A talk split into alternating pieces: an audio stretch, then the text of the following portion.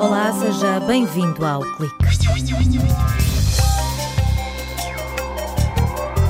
O tratamento de fraturas nas vértebras é a principal aplicação para o cimento ósseo, criado nos laboratórios do Departamento de Engenharia de Materiais e Cerâmica. Iões de estrôncio e de manganês e ainda açúcar são os ingredientes usados no fabrico deste material biomédico. Uma equipa do Departamento de Engenharia Mecânica desenvolveu espumas feitas à base de óxido de grafeno capazes de descontaminar água com metais pesados. Trata-se de um material barato, altamente eficiente e que pode ser aplicado sob a forma de membranas ou de invólucros parecidos com saquinhos de chá.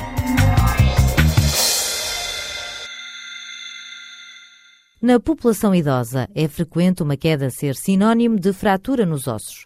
Quando o dano é demasiado grande, a alternativa é recorrer a materiais que possam funcionar como substitutos do osso.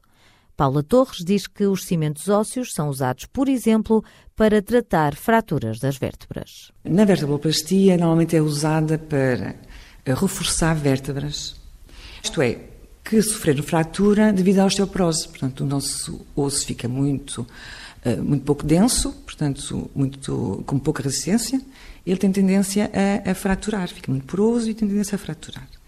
E a ideia de um cimento ali era precisamente preencher, restabelecer a altura não é, da, da vértebra, preencher a vértebra, dar resistência mecânica e depois esse tipo de cimento tem a vantagem de ser reabsorvido pelo corpo e o osso crescer. Durante o doutoramento, Paula Torres foi à procura de uma fórmula capaz de contornar as fragilidades dos cimentos ósseos comerciais à base de bruxite. Estes cimentos não são reabsorvíveis, ou seja, após serem colocados, ficam para sempre. Têm ainda fracas propriedades mecânicas e são difíceis de injetar. A investigadora criou um material à base de fosfatos de cálcio que começa a endurecer ao fim de aproximadamente 10 minutos e à medida que vai sendo absorvido pelo corpo, o osso regenera e o cimento desaparece. O meu cimento é uma pasta constituída por pós e um líquido. Essa pasta vai endurecer em vivo, portanto, a vantagem desse tipo de cimento, do cimento é que uma pessoa consegue injetar, ele preenche bem a cavidade e, sendo assim, é, é vantajoso porque ele prende lá, a 37 graus, que é a temperatura do nosso corpo. Então, o grande objetivo disto era conseguir injetar bem o cimento. O cimento funciona como um substituto do osso. Neste caso, o segredo está na fórmula. Paula Torres decidiu adicionar iões como o estrôncio e o manganês para melhorar o desempenho e atrasar a velocidade de solidificação. Nosso osso não é só constituído por cálcio e fósforo, mas tem muitos, muitos, muitos, muitos oligoelementos. Tem estrôncio, tem zinco, tem cobre, tem tudo, mas em pouca quantidade. Então a ideia era dopar o meu pó. Optei pelo estrôncio, que já é um ião que já é conhecido, precisamente para combater a osteoporose. Ele limita um pouco a reabsorção. E depois optei pelo manganês, que era uma das novidades do meu trabalho. Os iões de manganês não foram uma escolha ao acaso, porque o excesso ou a falta deste elemento tem impacto na saúde, causando problemas neurológicos, por exemplo. A investigadora do CISECO cita um estudo de cientistas espanhóis que analisaram o cérebro de doentes com Parkinson e estabeleceram relação entre a falta de manganês e a osteoporose. O nosso osso está sempre em remodelação. E então ele dissolve-se e fabrica-se outra vez novo. E o que acontece? Eh, quando há falta de algum ião no cérebro, nesse processo de dissolução, o ião é captado para o cérebro. Portanto, ele vai captar sempre os iões.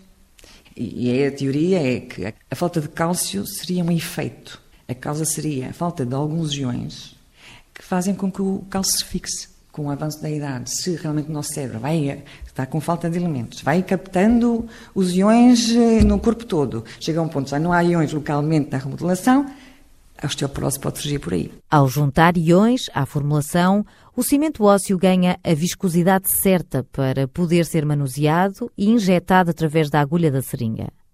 Outro aspecto inovador deste trabalho, de Paulo Torres, foi o recurso a um ingrediente comestível que lhe confere uma resistência mecânica semelhante à do osso. Outra novidade do trabalho, que funciona como retardador, é uma quantidade mínima de açúcar que bastou para retardar a presa do cimento.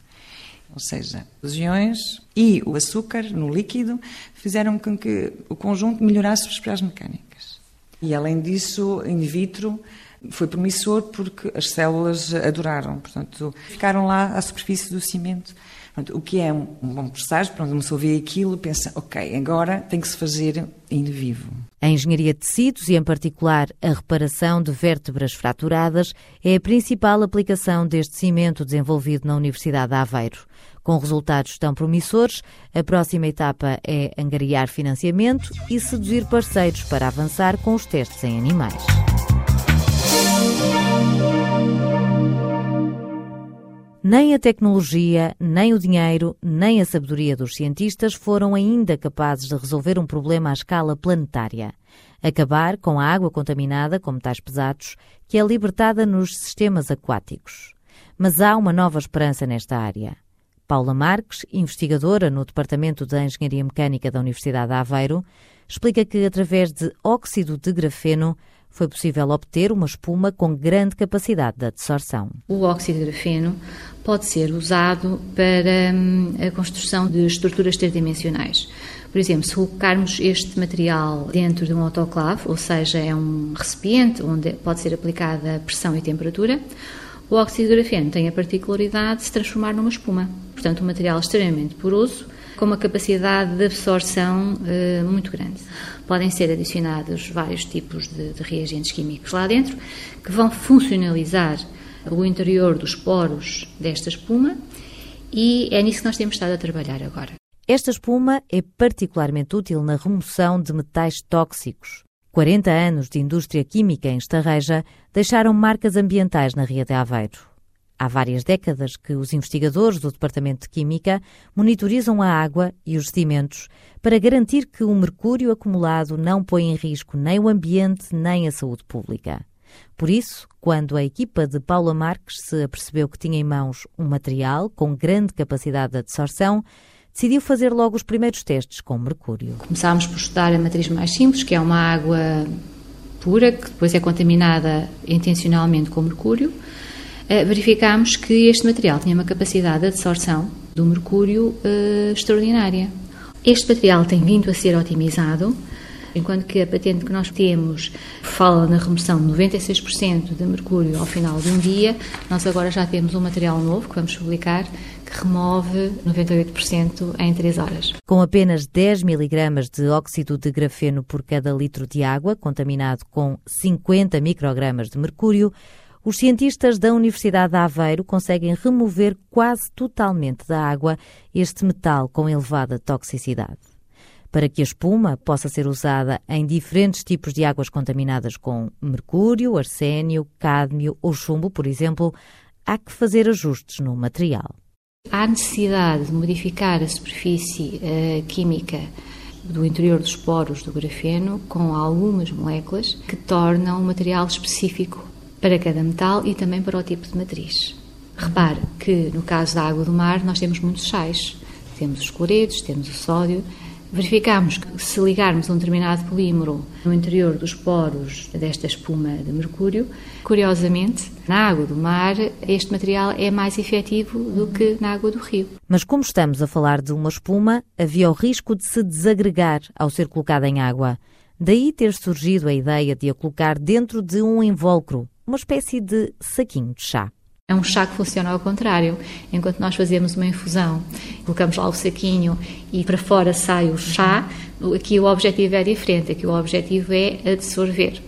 Nosso grande objetivo é ter um invólucro maior, onde nós iremos colocar no seu interior as várias espumas que podem ser específicas, uma para o mercúrio, outra para o arsénio, portanto, dependendo da contaminação da água em questão, nós podemos colocar dentro deste invólucro as várias espumas funcionalizadas uhum. para absorver o metal em questão. Paula Marques revela que os estudos feitos pelos departamentos de Engenharia Mecânica e de Química da Universidade de Aveiro mostram que este material, além de ser eficaz a remover metais tóxicos, é barato e fácil de sintetizar. As vantagens já tiveram eco no Qatar, que está interessado em conhecer melhor esta tecnologia. A grande vantagem é a quantidade de material que precisamos para descontaminar a água. a quantidade, inclusivamente, de resíduos que vamos produzir é muito menor. Daí termos já agora o, o interesse de várias entidades e vamos também submeter um projeto com o Qatar, por exemplo, precisamente para a utilização deste tipo de materiais, que pode também ser uh, em formas de membranas, não espumas, uh, dependendo também da, do local, da infraestrutura onde se pretende descontaminar a água porque hum, lá está no Catar a água é um bem precioso. Com estas espumas para tratar efluentes contaminados, os investigadores da Universidade de Aveiro deram um passo em frente, rumo a uma meta traçada pela Diretiva Europeia da Água.